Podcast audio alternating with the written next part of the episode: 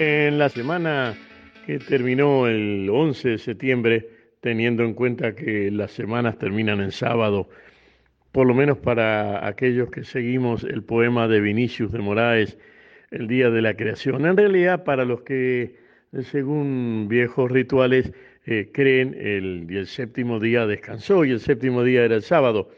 En la semana que terminó para el almanaque el 12 de septiembre, fue la semana en que Messi lloró. En Argentina, al terminar un partido en el que había logrado tres tantos desde eh, su pie hacia el arco, tres goles propios. Eh, un poco esto es una cuestión no menor, el fútbol no lo es y la pasión que el fútbol despierta tampoco, pero es en la misma semana en la que hubo elecciones primarias, abiertas, simultáneas y obligatorias en Argentina. Y es en la misma semana en que los eh, televisores, las eh, empresas de televisión de la República Argentina, eh, ordenadas por sus centrales, recuperaban como hecho memorioso el 11S, el día en que cayeron las Torres Gemelas. He estado en ese sitio y es un sitio que tiene un aura particular. Y el 11 de septiembre tiene un aura particular también. Pero en Argentina, el 11 de septiembre es el día en que se conmemora justamente el Día del Maestro. Eh, Master Journal sería, eh, según mi inglés, eh, totalmente desacompasado. Pero ¿por qué es el 11 de septiembre el Día del Maestro? Por la figura de Domingo Faustino Sarmiento, las maestras yanquis que trajo para eh, educar al soberano, como pedían otros próceres, Alberdi el que lo decía, y porque sostenía a Sarmiento que el eje era la educación y que solo con el conocimiento se lograba un mayor grado de libertad. Eh, Sarmiento es un personaje controvertido en la historia argentina, no porque se nieguen sus hechos, sino porque se califican distintos eh, algunos hechos como muy positivos y otros como muy negativos. Cuando en Estados Unidos veo algunos gorriones, ese pájaro eh, tan común y tan inútil finalmente, ¿no? Pienso que en Argentina a Sarmiento, autor del primer libro, narración, texto novelesco importante, que es el Facundo, eh, se lo acusa no de esto, que sería eh, dejarlo incurso en el delito de ser el primer escritor de habla española que decide un texto novelesco en Argentina. Eh, en vez de calificarlo por ese lado, lo califican por haber traído los gorriones y no lo califican por haber traído la educación y los maestros, tampoco por haber planteado el debate. Con los próceres como Sarmiento, aparecen cuestiones que deberían, mm, sin sacarlas del contexto, es muy trágico sacar del contexto y juzgar hoy, siglo XXI, acontecimientos del siglo XIX.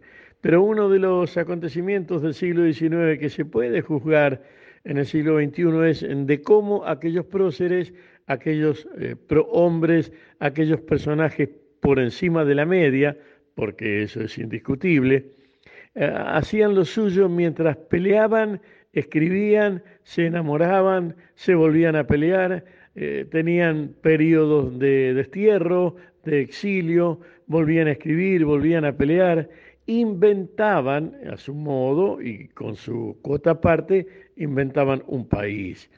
En la semana que Messi lloró, y esto merece también un párrafo, Messi es uno de los hombres eh, supongamos, Di Stefano, Pelé, Maradona, Messi y si usted quiere, el portugués eh, CR, ¿no? Pero es Cristiano Ronaldo. Pero si usted lo toma desde otro punto de vista, es un rosarino típico que se fue de jovencito por un problema de hormonas de crecimiento que no, no, no le cerraban o se les sellaban los cartílagos en los huesos largos y necesitaba un tratamiento hormonal y no había que el club que se lo pagase en Rosario y se lo pagó el Barcelona.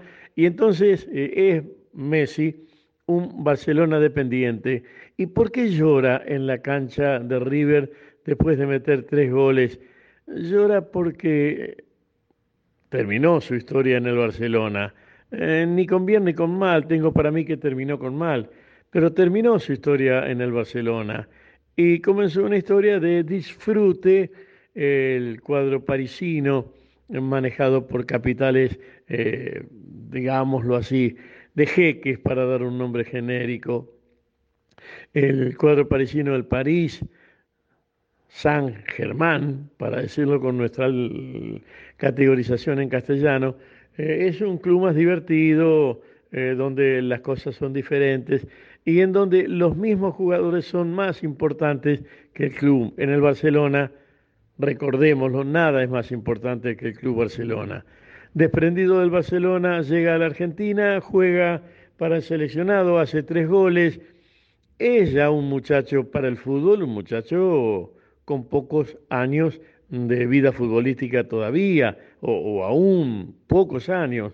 Eh, cambiemos el todavía y el aún. Le quedan pocos años de vida futbolística. Lo mejor, lo mejor, sin ninguna duda, ya pasó. Pero en esto que es eh, la parte de caída de su ciclo, falta mucho de cualquier manera. Él viene a Argentina y hace tres goles, y esos tres goles son aplaudidos por la tribuna, el 30% de la tribuna, son aplaudidos eh, sin ningún tipo de reparos, y se encuentra que, huérfano del Barcelona, sin prácticamente todavía debutar en un club que es más para la chacota que para las competencias internacionales fuertes, fuertes, como es el París Saint-Germain, eh, es, insisto, aplaudido y se da cuenta que lo aplauden por él, no, no por ninguna otra razón, y que lo aplauden cuando se fue del Barcelona y todavía no debutó en el cuadro francés, y se da cuenta que lo aplauden por jugador de fútbol y porque lo quieren. Y porque de las tribunas baja un Messi te queremos con ese aplauso. Y entonces llora.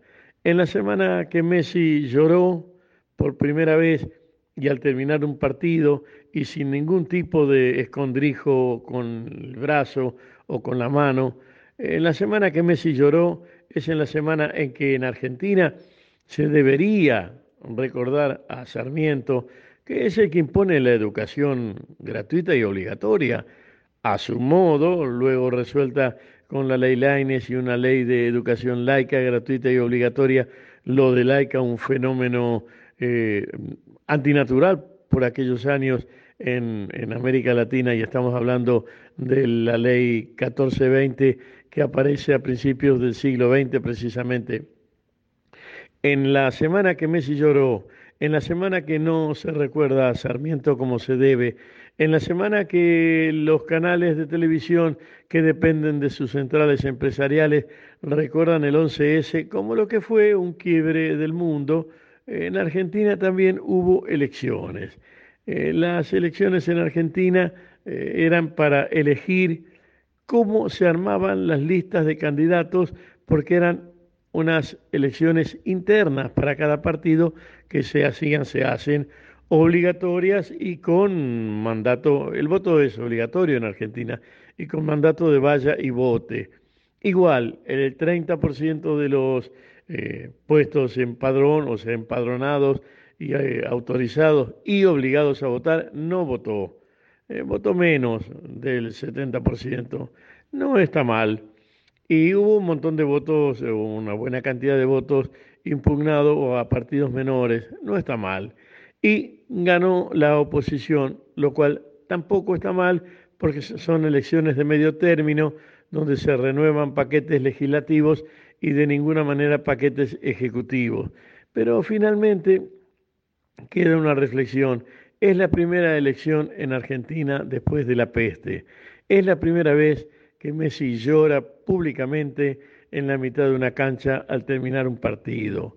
Hace 20 años de las Torres, hace 20 años del 11S y hace mucho más que un siglo y medio de Sarmiento. Todo, todo, todo en una semana en la que se insiste, tal vez sigamos discutiendo si la, la semana termina en sábado o termina en domingo. Lo que ya es imposible de discutir es que la comunicación es absolutamente mundial.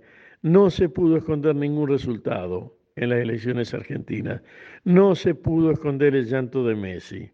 No se puede esconder la memoria de Sarmiento. No se pueden esconder todas las fotos desclasificadas del 11S. Si algo caracteriza al siglo XXI después de la peste es que estamos desnudos y no hay nada que se pueda esconder. Un beso en la frente.